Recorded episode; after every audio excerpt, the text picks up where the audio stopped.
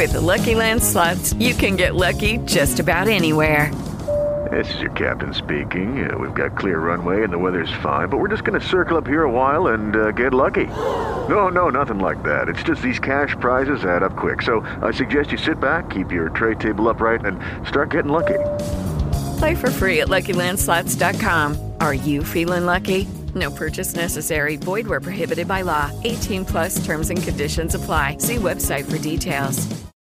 Lucky Land Casino asking people what's the weirdest place you've gotten lucky? Lucky? In line at the deli, I guess? Aha, in my dentist's office. More than once, actually. Do I have to say? Yes, you do. In the car before my kids' PTA meeting. Really? Yes. Excuse me, what's the weirdest place you've gotten lucky? I never win and tell. Well, there you have it. You can get lucky anywhere playing at LuckyLandSlots.com. Play for free right now. Are you feeling lucky? No purchase necessary. Void where prohibited by law. 18 plus. Terms and conditions apply. See website for details. Play clock at five. Pass is intercepted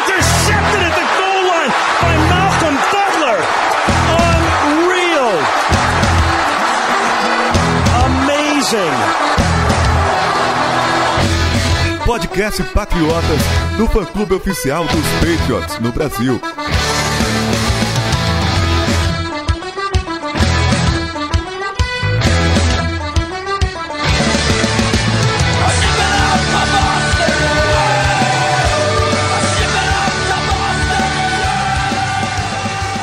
Sejam todos bem-vindos ao podcast Patriotas número 99. Fala, Arthur. Fala, Felipe. Tá chegando, hein? Estreia da temporada regular. Ih, rapaz, tá chegando e ó, e vai, e vai começar o podcast sobre o primeiro jogo, vai bater o podcast 100, Sidney. Caramba, parece que a gente combinou, né? Em 2014 a gente fez a conta lá, pô, primeira rodada 2017 e a gente vai fazer o podcast 100. Esse mês aqui a gente dá uma desculpa, essa semana aqui a gente fala que deu pau e. Tudo planejado. Não, mas se tivesse sido combinado, a gente tinha feito 100 na vitória do Super Bowl, né, cara? Bom, então é isso aí. 99 programas já que a gente vem aqui sentar de peitos para falar com vocês. Estamos aqui para falar sobre mais um início de temporada. Vamos com tudo. É, semana passada a gente estava aqui achando que ia ser tranquilo, que a lista dos 53 esse ano a gente sabia ela, que não tinha erro. E para variável, o Check vai lá e dá uma de Sérgio Malandro e dá uma pegadinha em todo mundo. E a lista é toda diferente já. Tem um monte de mudança, um monte de gente que entrou. Então a gente vai falar metade do programa sobre isso e metade do programa sobre o jogo dos Chiefs que vem aí. É, quinta-feira, se você está ouvindo aqui na quarta-feira que saiu esse programa, amanhã já já tem estreia dos Patriots contra os Chiefs. Antes a gente vai para os nossos recadinhos. Temos que falar aqui, Sidney, da Action Shop, parceiraça nossa, que tá sempre aí, que dá os brindes é, no Sócio Patriotas, que tá sempre aqui fazendo promoção com a gente. O pessoal tá crescendo em questão de loja, trazendo mais coisas de produtos de NFL pra galera. Eles têm camiseta relacionada aos peitos, eles estão vendendo agora bonequinho, copo, caneca. Tem um, um monte de produtos agora relacionados aos Patriots e relacionados à NFL. E eles estão a partir de agora vendendo o Madden 18 com o Brady na capa. O jogo, pelo jeito, tá imperdível, cara. É, já não bastasse os motivos que você tem para jogar futebol americano no videogame, é muito bom. Quem jogou Madden já sabe, o Arthur aqui eu sei que joga também, o Felipe. É, e a edição especial, Tom Brady, é melhor de todos os tempos, os caras colocaram na, na, na capa, né? Então não tem como perder isso aí. Então, a Action Shop já tá vendendo o Madden 18. Dica para quem ouve aqui, para quem segue a gente pelo Patriotas, na hora de comprar lá pela Action Shop tem o cupom de desconto. Se você pôr em maiúsculo Brady Goat, de G-O-A-T, de Greatest of All Time, Brady Goat é a senha, você ganha 10% de desconto por estar tá seguindo, por estar tá ouvindo a gente aqui. Então, vai lá, garante o seu Madden e me conta como é que tá, porque eu não comprei ainda, tô desesperado para jogar. Além disso, seu Arthur, temos que falar do Survivor, última da última chamada para quem quiser jogar Survivor com a gente esse ano, que o nosso grupo está maluco, cara. Pois é, já passaram de 800 participantes, triplicou o número de concorrentes do ano passado, e eu que já tinha dificuldade para chegar na reta final, onde só sobravam poucas pessoas, agora vou ter mais ainda. Espero que nessa semana 1 eu já não perca minha primeira vida. 800 participantes, cara. A gente nunca imaginou que a gente ia ter tudo isso. Eu sempre vim aqui batendo na tecla que jogar Survivor com bastante gente é o mais legal, mas eu nunca na minha vida também joguei com 800 outras pessoas. É, lembrando que a gente vai ter duas vidas no nosso grupo. Então vai ser, vamos ver o que, que vai dar isso. A gente vai vindo aqui dando uns updates para vocês semana a semana para ver quantos caíram, quantos que ainda sobrevivem, para ver quem que vai ser o campeão dessa liga. Que pelo jeito esse ano não. Se, se, se, se tiver que começar de novo, Arthur, aí é porque o, o campeonato vai estar muito maluco, né? Derrubar 800 pessoas antes de 16 rodadas. Pois é, a NFL vai estar doida de vez, vai ter um bocado de resultado inesperado. Kansas City won the toss, deferred, and now the Chiefs are down 7 to nothing. This is a third and 13. Rush is coming. Brady steps up. Brady throws. He's got Gronkowski. Bom, gente, no sábado de cortes, para variar, tivemos que fazer serão e trabalhar o dia inteiro até a noite, porque o Sr. Belichick é sempre o último a soltar os nomes. É inacreditável, todo ano. A, a, o prazo é 5 horas da tarde, é 9 horas da noite, o Belichick não soltou ainda os tais dos nomes dele. E esse ano, mais uma vez, Breakers foram os últimos a soltar os nomes. Aliás, vou fazer um parênteses aqui para parabenizar todo mundo da equipe, que o sábado foi inacreditável. A gente fez mais de 12 horas de cobertura. Começou de manhã cedinho e foi até o final da noite ali, quase até quase 10 horas da noite, eu acho. Foi até, se eu não me engano. É, e, meu, a gente teve muita, muita, muita participação da galera. A gente passou de 300 mil visualizações de tweets nossos. É, foi inacreditável o sábado pra gente. Então, é, parabenizando aqui a nossa equipe, todo mundo que faz isso acontecer, que a gente se revezou. E agradecendo também todo mundo que participou com a gente lá. Mas, uh, então, como eu falei, o sábado foi maluco, o Belichick demorou pra caramba. Mas os cortes começaram na sexta-feira já. É, e aí eu já tive a minha primeira, já tive a melhor cesta da, da, do meu ano, que foi com o Freeney fora. Finalmente o Freeney não está no Patriots, mas e não foi nem na. Não foi nem ali no sábado, ele já saiu na sexta já. É, acho que o Belichick viu que ia fazer a gente sofrer durante o sábado inteiro, então eu vou dar um alívio aqui para vocês na sexta. Tira o Jonathan Freeney e depois vocês aguentam a bronca aí do sábado. E aí, durante o sábado, uh, foram vindo alguns cortes e foram vindo algumas trocas também. Engraçado que o Belichick é tão safado, cara, que ele deu entrevista uh, um pouquinho antes do, do almoço e ele falou, perguntaram para ele se ele tava pensando em se tinha possibilidades de vir jogador novo. E ele falou na entrevista: "Não, não, porque chegar agora não vai dar muita diferença, o jogador não vai ter tempo para treinar, porque o jogo já é quinta-feira". Deu meia hora depois começou a aparecer jogador novo no elenco, de tão safado que é aquele velho maluco. E, meu, ele é muito cara de pau. E então, é, vamos, vamos pensar aqui. Primeiro, primeira bomba que, tive, que a gente teve no dia, pra gente conversando aqui, foi a troca do Brisset. Saiu Jacob Brisset, entrou Philip Dorset. Aliás, os dois sobrenomes até do jeito meio parecido de falar. É, o receiver que veio dos Colts. Muita gente adorou e muita gente odiou, hein? Cara, assim, eu, eu, eu tô na, na, no time que gostou, né, dessa troca, porque, assim, o Bruce a gente sabe que ele era um projeto pro futuro, ele tava mostrando sinais de melhora, a gente viu que essa pré-temporada foi bem melhor do que a pré-temporada passada, em termos de desempenho dele nos amistosos, mas a gente sabe que o caminho do Bruce para entrar em campo só um desastre como ocorreu no passado, né, do Brady tá suspenso, o Garoppolo machucar, então a chance dele jogar era muito pequena, é, e eles trocam assim, pensando em um cara que vai ser mais útil para o time agora, né? É, principalmente considerando que a gente perdeu o Julian Edelman por lesão, então eles trouxeram o wide receiver que se teve problemas lá para para se destacar em Indianápolis. É um cara que tem pelo menos os atributos físicos, né, para ser bem sucedido na NFL. Às vezes o cara tá precisando só de mudar o ambiente, uma segunda chance. Então, eu acho que do ponto de vista de, de melhorar o time é, mais imediatamente, ele foi, foi uma boa troca. Pois é, eu também tô no seu time, Sidney, o Felipe também, que a gente já se falou, ele também gostou mais da troca do que rejeitou. E é isso, o Felipe Dorset é um jogador que chega e já vai ajudar no time, enquanto o Brissett seria reserva do reserva. Ele não entraria em campo em 2017, trazendo o Dorset. A gente já tem aquela reposição pro Edmund que a gente falou no podcast passado, a gente até comentou que era mais provável vir um jogador de fora do que que estava dentro do elenco. Mas em resumão da troca, eu achei ela uma boa pros Patriots e também no, no custa falar que foi uma surpresa. Ninguém estava esperando, até se comentava que o, o Brissett poderia ser trocado, mas após a partida contra os Giants na pré-temporada, que ele deu um show, é, é, tiraram essa, essa hipótese, falaram que ele estava garantido no elenco, mas na verdade a partida foi mesmo uma vitrine para os outros times tentar fazer uma troca pelo Brissett. É, eu acho assim, a maioria das coisas que eu vi o pessoal reclamar é que o Dorset, uh, ele dropou muita bola nos Colts. Acho que vocês falaram é bem certo. Pelo jeito o jogador tem talento, o jogador é muito veloz e às vezes ele só precisa de um Belichick na vida dele para resolver ele. Mas o principal para mim é que não é que o cara tá vindo para ser o nosso receiver 1. Não é que tipo, ah, esse é o nosso receiver. O cara tá vindo para ver, o cara tá vindo para ser quarto receiver, quinto receiver. Ele não vai entrar em todos os momentos, a não ser que ele comece a jogar muito bem. Mas ele vai estar tá numa rotação ali, então pelo menos ele vai entrar. E eu acho que a grande coisa aí que, que, que me fez gostar é que assim, a gente perdeu o Edelman, que é um, um dos receivers, e a gente perdeu o Cyrus Jones, que seria o nosso retornador principal. E pelo visto, o Felipe Dorset pode ser esses dois caras. Ele pode ajudar é, nessa, não ao nível do Edelman, lógico, mas ele vai ajudar na rotação de ter um cara muito rápido ali e vai ajudar, porque ele retornou também. Não retornou muitas coisas no Colts, mas ele tem a experiência de ter retornado no college. Então ele meio que vale dois por um aí pelos dois problemas que a gente teve.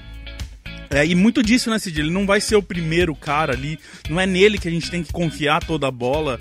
Ele vai ser um cara que, quando estiver em campo, é mais um cara muito veloz para esticar esse campo, né, pra, pra defesa. Exato, né? E se, se a gente pensar assim, quem acompanha os Patriots há mais tempo, viu que a gente passou anos reclamando que a gente não tinha esse jogador de velocidade, que eles chamam deep threat, né? Um cara que capaz de esticar o campo, é, deixar pelo menos um ou dois safeties lá atrás, né? Respeitando a velocidade dele. E de repente a gente tem dois desses caras.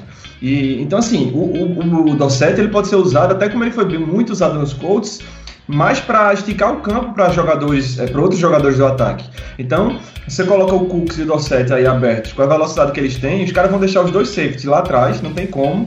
Se não deixarem, estão correndo sério risco de, de, ver seus corners batidos na velocidade. Isso vai abrir muito meio do campo para os nossos running backs saindo no backfield, para o Amendola, para o Hogan, para o Mitchell. Então, assim, não é só o cara não ter que chegar é, Gronk, o cara não tem que chegar e, e, ter 100 recepções no ano, mil jardas, não. Ele tem que ajudar de alguma forma e eu acho que ele é muito tem condições de ajudar sim.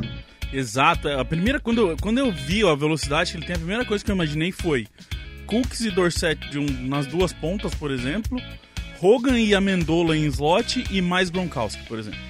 Cara, você tem dois caras para atacar o fundo, dois caras para trabalhar as pontas do, dos campos e você tem o melhor Tyrande da NFL para trabalhar o meio.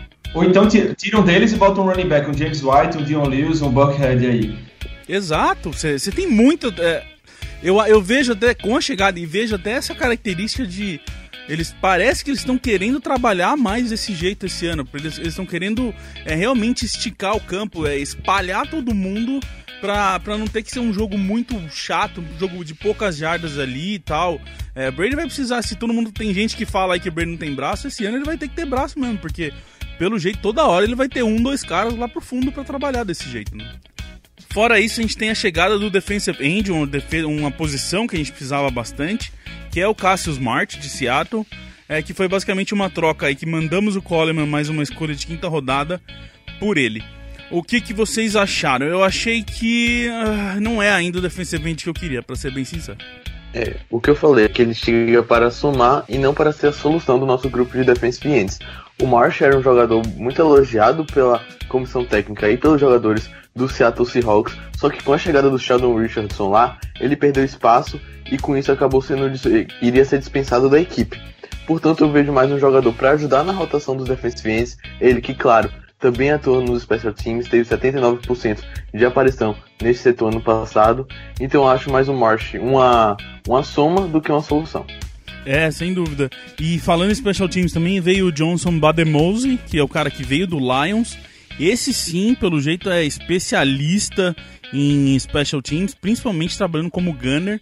Ele foi de 2012 para cá, Sidney. Ele é o terceiro maior tacleador em special teams da NFL, desde quando ele entrou na liga. É, falam que o cara é um foguete e faz tackle muito bem. É, Belichick, mais uma vez, tentando ter certeza de que o special teams vai fazer diferença em campo. Né? Cara, vai ser difícil retornar punts e chutes contra os Patriots esse ano, né? Porque é, você tem o Matthew Slater, você tem o Brandon King, você tem o Nate Ebner, que chegam lá sempre fazendo tackles. Aí você traz o Bademose, que foi um dos melhores da NFL nesse sentido.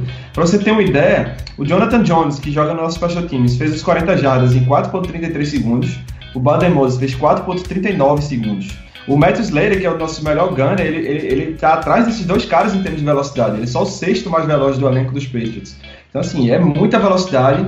Os caras vão chegar no retornador quando no momento que ele estiver recebendo a bola, vai ser bem complicado retornar punts contra a gente.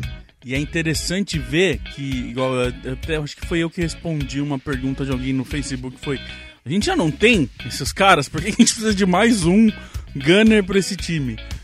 É o nível que o Belichick trabalha com special teams, né, cara? Ele prefere ter. É basicamente um reserva do Gunner.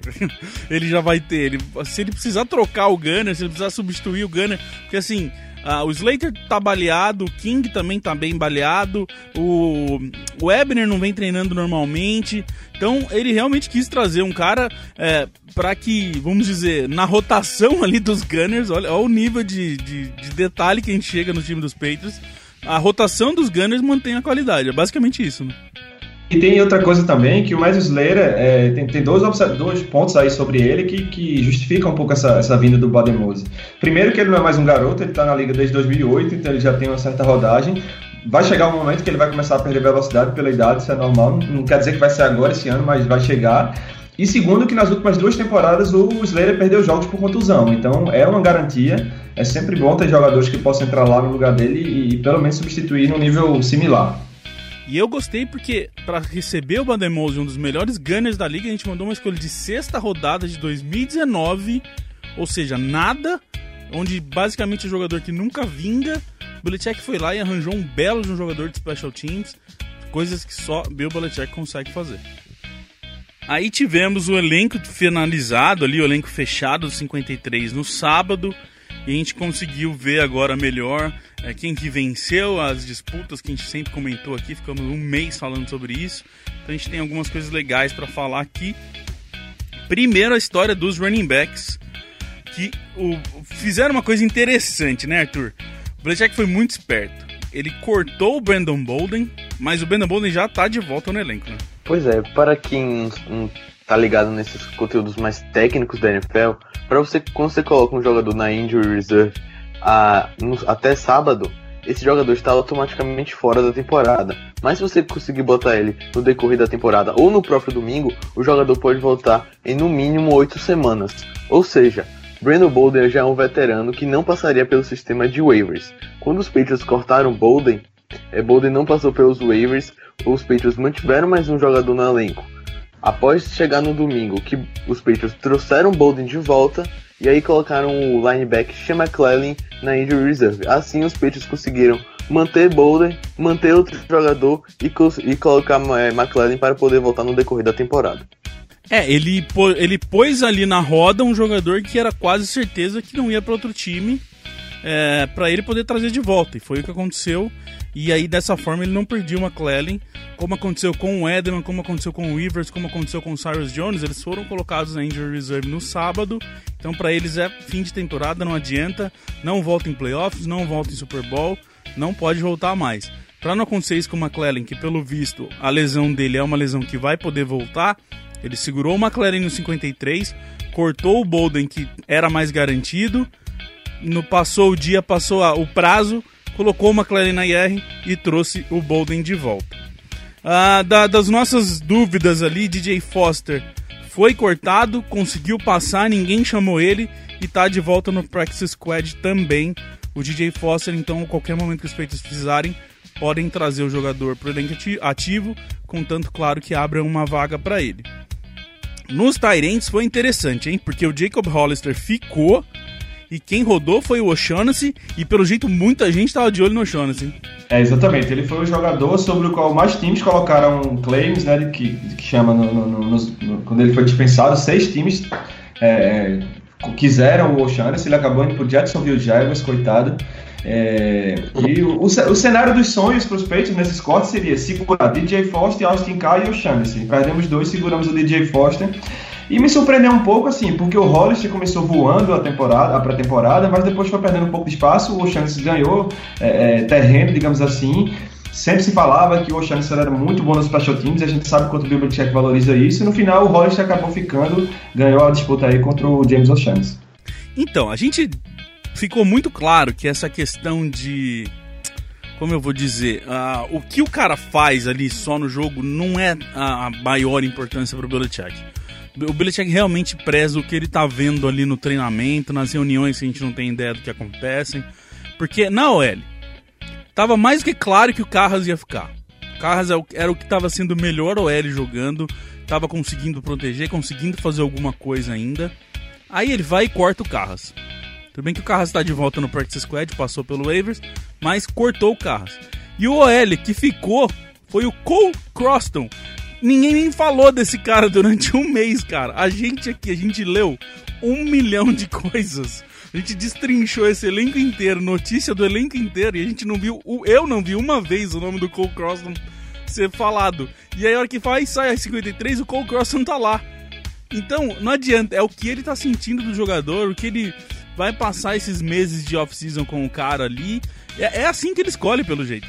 Pois é, o Belichick, o jogo não é o parâmetro completo para ele. Ele tem que avaliar como o jogador está indo no treinamento. E o Cole Croston, como a gente não falou dele nos últimos podcasts, só dando um resuminho básico sobre a carreira dele, ele é um undrafted free agent, chegou esse ano aos Patriots e foi o jogador que mais jogou na, na pré-temporada por New England. Teve 223 snaps, se não me engano. É, Cole Croston. Essa foi a primeira vez que eu pronunciei o nome desse cidadão. então, cara, é, é, são essas surpresinhas que o Belichick apronta que ninguém espera. Uh, o McDermott, que é um cara que a gente imaginou que ia pro Practice Squad, foi cortado, mas não passou pelo waivers. O Bills foi lá e chamou ele, então ele é jogador do Buffalo Bills agora. E é bom deixar claro aqui, o Antônio Garcia, uh, ele ficou, só que ele foi para NFI, que é a Non-Football Injury, que é algo não relacionado a uma lesão do, uh, de futebol americano. Não se sabe exatamente o que está acontecendo com ele, mas ele pode voltar, né, Arthur? Pois é, ele pode voltar e a NFI List é basicamente igual a PUP List. Só que a NFL List é mais direcionada para jogadores calouros. Assim, o Garcia tem que ficar seis semanas fora, mas depois pode voltar no decorrer da temporada. Ah, a gente tem um post que explica certinho essas. Ah, o IR, a NFI, todas essas listas. Eu vou pôr aqui também para quem quiser, para quem quiser dar uma lida melhor, entender melhor como que funciona cada uma dessas listas, quando pode voltar, se não pode. Então eu tô pondo aqui para todo mundo é, dar, ter um conhecimento melhor quem precisa. O uh, que mais temos aqui? Uh, o Adam Butler ficou. O Harvey Land também, já era esperado. E o Adam Butler, a gente começou a falar dele nas últimas semanas aí. No podcast semana passada a gente falou mais dele. E ele ficou e o Grissom foi cortado. Mas o Grissom tá no practice squad, né? É, o Grissom é, é meio queridinho assim, do Bill Belichick, né? Nesse, nesse front seven aí, ele elogia bastante o Grissom sempre tem uma oportunidade. É, o Butler meio que ficou, ficou quase óbvio assim que ele ia ficar quando ele nem entrou em campo contra os Giants. Né? Ele, ele recebeu o tratamento de titular, inclusive, que ele foi poupado completamente do último jogo da pré-temporada. O Harvey Lange já foi poupado mais por, por lesão, realmente, mas é, o fato de os terem pago tanto dinheiro nele e terem gostado do que viram na off-season é meio que garantiu o lugar dele. É, de qualquer forma, é muito bom conseguir ter o Grissom de novo no practice squad, porque se ele não é o, jogador perfeito ali, defensive perfeito, ele é um cara bem é, trabalhador, ele é competente no pass rush e, joga nos special teams também. E aí, o único nome que realmente eu não entendi de verdade, estou até agora tentando entender, foi o Jordan Richards. que no fim é o cara que mais parecia que ia ser cortado. Para mim, ele ia na sexta-feira já. Não ficou lá, sobreviveu e se manteve nesse elenco, gente. Acho que o único jeito do Richards ter ficado foi o corte do Cyrus, vocês acham? Eu não, eu vejo mais como uma falta de opção no grupo de safety, que está bem definido com McCurry, Chung e Harmon, e faltava nenhuma opção para ser o quarto safety dos Patriots. Richards foi o que sobrou, não foi, não vejo tanto mérito dele para ter conquistado a vaga, acho que foi meio por falta de opção. Rapaz, eu, eu que, então que seja, que Deus nos ouça e não deixa ter que usar o quarto safety. Bom, pra gente fechar essa questão do 53 aqui, Aonde que você acha, Sidney? Onde você acha que ficou mais uh, estranho ali? Onde você acha que a gente pode sentir mais necessidade uh, pela, pela forma que esse elenco foi montado? Eu acho que esse elenco tem dois pontos fracos. Um no time titular e um na questão da, da, da reserva.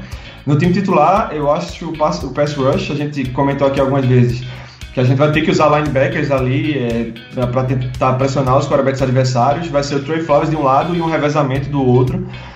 É, esse, essa área eu quero ver para saber como é que o Belichick vai contornar. E outra área que me preocupa bastante é a reserva do Nate Solder.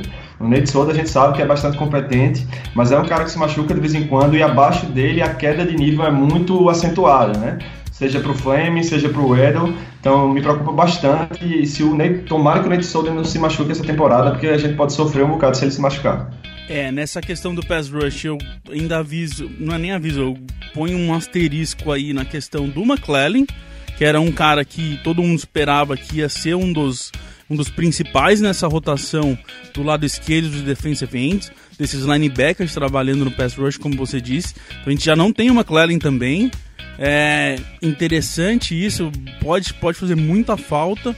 E a questão do Solder, é, para deixar todo mundo tranquilo, saiu já injury report essa semana.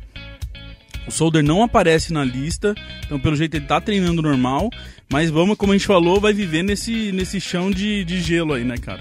Arthur, para você, como que, onde que você vê onde ficou mais aí, maior necessidade na, de como foi montado esse elenco? Além do, das duas posições que o Sidney falou, que eu concordo com ele, eu também colocaria o retornador de punch da equipe. Tudo bem que o Dorset retornou 25 punts no college, mas só que com a camisa do Indianapolis Colts apenas foram dois punts retornados.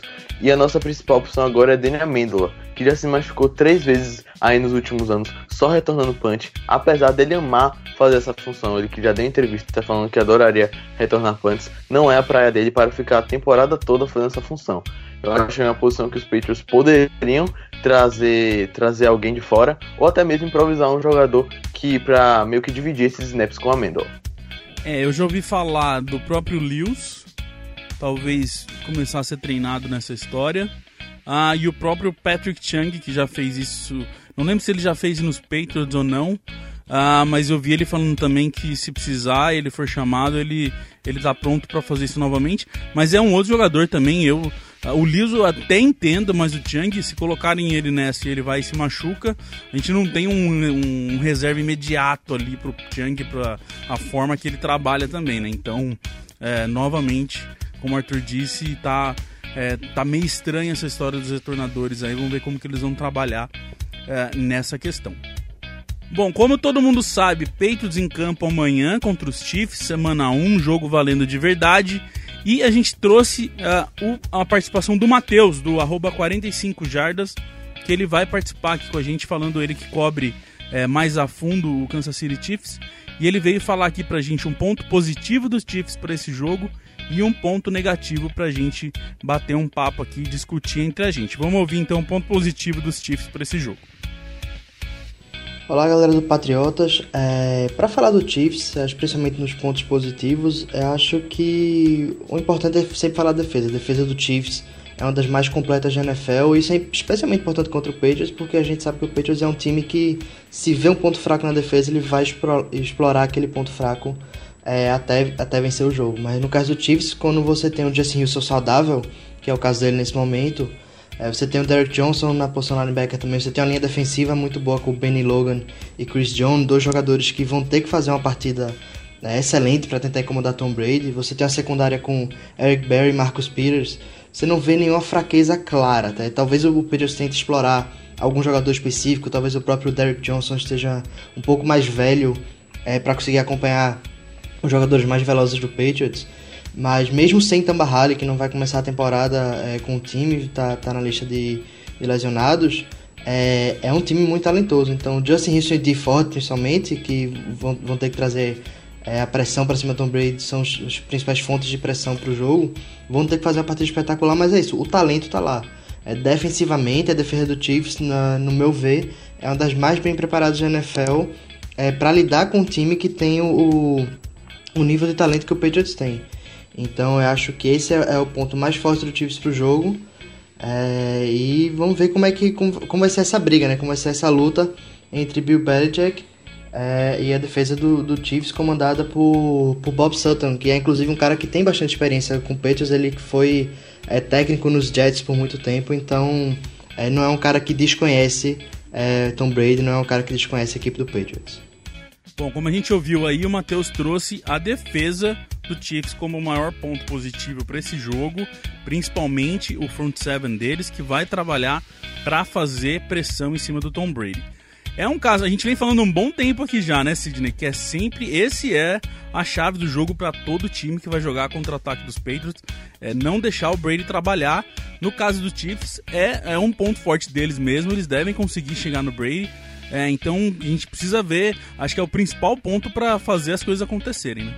Exato. Quando você enfrenta um front seven potente como esse do Chiefs, você tem que se livrar da bola rápido, né? E talvez aí resida nos problemas do nosso time, que é a falta do Julian Edelman, que era o cara que se livrava mais rapidamente, assim, da marcação com a agilidade dele, né? Era o alvo favorito para esses passes rápidos do Brady. Alguém vai ter que suprir esse papel, vai ter que se livrar rápido, porque se o Brady segurar a bola para esperar a jogada se desenvolver, os caras vão chegar nele. Mesmo os Chiefs é, não tendo Tamba Halley nessa estreia, a defesa deles é muito boa em todos os três níveis. É, tem playmakers na secundária, no, no linebackers, no, no front, na, na, DL. Então, assim, é se livrar da bola rápido e tentar desacelerar esse pass rush. E Arthur, principalmente o jogo da nossa OL, né, cara? O OL precisa estar tá ali, precisa proteger o Brady, precisa ter cinco, cinco muros ali na frente do Brady para ele conseguir ter tempo de fazer o que ele mais sabe, que é procurar os matchups. Perfeito. A OL vai ser o confronto chave dessa partida, tanto para proteger Tom Brady, tanto para abrir buracos para o jogo corrido, porque enfrentando uma defesa forte, como é do Kansas City Chiefs, um jogo unidimensional do ataque não vai ser tão produtivo, o Gillespie precisa atuar bem, o Burkhead precisa atuar bem, correndo com a bola, não só recebendo passe. E uma coisa que eu vejo que pode ser uma cadência do jogo é o ataque dos Patriots terem que serem é, pacientes na partida. Porque como o Matheus disse, o Sidney também confirmou, é uma defesa boa em todos os níveis. É, então, mas só que a gente tem muita arma. A gente vem falando aqui com esses novos jogadores, para onde você olha nesse ataque dos Patriots, é jogador bom, é jogador que sabe fazer jogada. Então, é, o, o, isso é o nosso, a nossa parte boa, né, Sidney? Não precisar trabalhar com um cara só, não precisar trabalhar de um jeito só. Se for uma hora um passe para Cooks, outra hora é uma, um passe para Gronkowski, outra hora é uma corrida do Burkhead, outra hora é um passe curtinho do John Lewis, outra hora não sei o que, volta um passe mais curto para alguém, volta uma bola longa. Você começa a deixar a defesa dos Chiefs uh, ninguém consegue segurar por uma hora um ataque desse tendo tantas armas para trabalhar. E é aí que provavelmente vai sair os pontos. Né? Exato, espalhar a bola e diversificar, né? Para quem lembra, a gente enfrentou os Chiefs na, na pós-temporada da temporada 2015 e a gente mexia muito o Gronk no campo, né? Alinhou o Gronk na lateral e, e isso trouxe bastantes problemas para para a secundária dos Chiefs, então tem que ser criativo contra eles. E, mas como você disse, a gente tem, tem, tem jogadores, né? Você pega lá, eles vão ter que ter 3, 4 cornerbacks muito bons para segurar todo mundo que a gente tem. E, além disso também, é, o Arthur falou da OL, é, não pode abandonar o jogo terrestre, né? Se a gente se, se, se, esse jogo se transformar naquelas partidas em que no segundo tempo a gente desiste de correr porque não consegue, vai ser Brady lançando 40 bolas, isso facilita para os times. Então a gente tem que conseguir encaixar uma corridinha aqui e outra ali para diversificar. E é o que a gente vem falando aqui. Tem running back para fazer de tudo, tem recebedor para fazer de tudo. Não tem motivo para os Patriots se uh, embananarem e acharem que é só um jeito de jogo de, de, de fazer o jogo. Aliás, não só para esse jogo, para a temporada inteira. A gente tem um milhão de opções de formas diferentes de jogar com esse ataque precisam ser criativos, precisam ser diferentes. Se eles queriam tanta diversidade dos jogadores, eles precisam pensar fora da caixinha também e não ser um time chato, um time que só tenta uma coisa. Acho que isso é o principal para esse jogo e para qualquer jogo nessa temporada. Vamos agora ouvir os pontos negativos que o Matheus trouxe dos Chiefs para esse jogo. É, de negativo nos Chiefs, eu acho importante a gente ressaltar é, o ataque, não de forma geral, porque acho que Andy Reid é um técnico muito competente em, em montar bons ataques, mas é, por falta de armas necessariamente. É, Spencer Ware tá fora da temporada, é, o principal recebedor do Chiefs tem tudo para ser o Tyreek Hill, que por mais que seja um cara muito produtivo é, em certos aspectos, não é aquele recebedor número um típico de NFL. É, você ainda tem o Travis Kelsey também, mas você olha fora desses jogadores é, não tem ninguém comprovadamente talentoso o suficiente para incomodar uma defesa, para fazer uma defesa pensar duas vezes antes de marcar. É, o Chiefs vai ter Kareem Hunt como, como running back também, que é calouro, mas não é um cara que provou nada na NFL ainda. Então, isso é um fator negativo, a falta de, de armas ofensivas é, para o Chiefs, fora é, Tyreek Hill e Travis Kelsey. O outro para mim é Alex Smith. Alex Smith é um quarterback é, competente, mas acho que ele é conservador a um ponto que chega a ser negativo para o ataque. É, não é como, como o próprio Tom Brady que ele pega um sistema, executa bem o sistema e eleva esse sistema é, a, a, níveis como a gente viu com o Pedro em, em, todos os anos que ele está lá. Alex Smith é um quarterback que limita o que o ataque dele pode fazer. É, ele muitas vezes você vai ver ele em terceira para 11 ele faz um passe de 5 jardas porque é, parece às vezes que o mais importante para ele é ter a precisão completar um passe do que necessariamente fazer a equipe avançar. E isso é um problema. É, por mais que o, o esquema de Andrew seja bom, é, o esquema ajude o próprio Alex Smith a não cometer esse tipo de erro que, que acaba que não aparece na estatística. Mas eu ainda acho que em jogos é, contra defesas como a do Patriots, que é, pode não, não, não ter a mesma qualidade de, de outras da liga, é, se complica. Se complica um quarterback com, com o Alex Smith. Então, eu acho que o ataque do Chiefs é algo que a gente tem que se preocupar é, por conta disso, né? E é uma coisa que a gente viu nas últimas temporadas com o time. Em, em alguns jogos o, o, ataque do Chiefs explodia, marcava 40 pontos, em outros só, só ficava arrastando field goal. Bom, como ouvimos aí, a, o ataque deles é bem dimensional, é um, um, ataque bem, como a gente acabou de falar, do nosso, é, que a gente não pode fazer. O ataque dele é um ataque bem sem muitas uh, opções, um ataque mais direcionado no Kelsey e deve ser basicamente isso que a defesa dos Peitos precisa com certeza se preocupar, que é marcar bem o Tyrande deles, né? É, eu acho que o primeiro foco, e isso é uma coisa que a gente sempre fala aqui no Patriotas, quando você vai enfrentar quarterbacks que não são os mais espetaculares da liga, é parar o jogo terrestre e forçar o cara a lançar. É, se você trava o jogo terrestre dos Chiefs e força o Alex Smith aí pro shotgun e lançar segundo down, terceiro down, é a chave para vencer qualquer time, que ele, qualquer ataque que ele comande. Concordo com, com o Matheus. É, é, o Alex Smith não é esse cara que vai carregar os Chiefs lançando 30, 40 bolas por jogo. Ele depende do jogo terrestre engrenar. É, então acho que é, passa por aí mesmo. O principal ponto fraco deles é, é o jogo de quarterback. No meu ver, faltam playmakers pro ataque dos Chiefs engrenar de vez. Tirando o Travis Kelsey e o Tyreek Hill, que despontou ano passado, o ataque dos Chiefs é muito na mesmice de sempre que a gente costuma ver pelos ataques ao redor da NFL. É bom frisar também que o running back deles, Spencer Ware, se machucou e está fora da temporada. Isso vai ser um baque gigante pro ataque de Kansas. Então acho que pra gente jogar contra esse ataque, gente, uh, vai ser precisar fazer uma. A nossa defesa tem que entrar em campo com vontade e fazer o que ela sabe fazer. É, se todo mundo ali jogar sério, jogar é, com 100%, entendendo que é temporada regular, que a gente precisa vencer o jogo, marcar seu jogador com Patrick Chung fazendo o que ele sabe fazer, marcando Tyrands, eles vão conseguir avançar uma hora ou outra, eles vão conseguir um first down ou outro, pode conseguir um touchdown ou não, mas é do normal do jogo. Não vejo a nossa defesa ter que fazer nada de muito especial é, para parar esse ataque é, dos Chiefs. É, é, mais, eu vejo, Sidney, vejo se você concorda comigo. Eu acho que o jogo tá mais para quanto que o ataque dos Patriots vai conseguir furar a defesa dos Chiefs do que qualquer outra coisa. Eu acho que é isso que vai determinar o placar. Concordo com você. Eu acho que não é um jogo pra gente ter que anotar 35 pontos para vencer, não. Eu acho que se a gente conseguir anotar na casa dos 20 e poucos pontos aí, vai ser difícil o Alex Smith igualar, né? Vamos ver como vai ser o primeiro teste começo de temporada.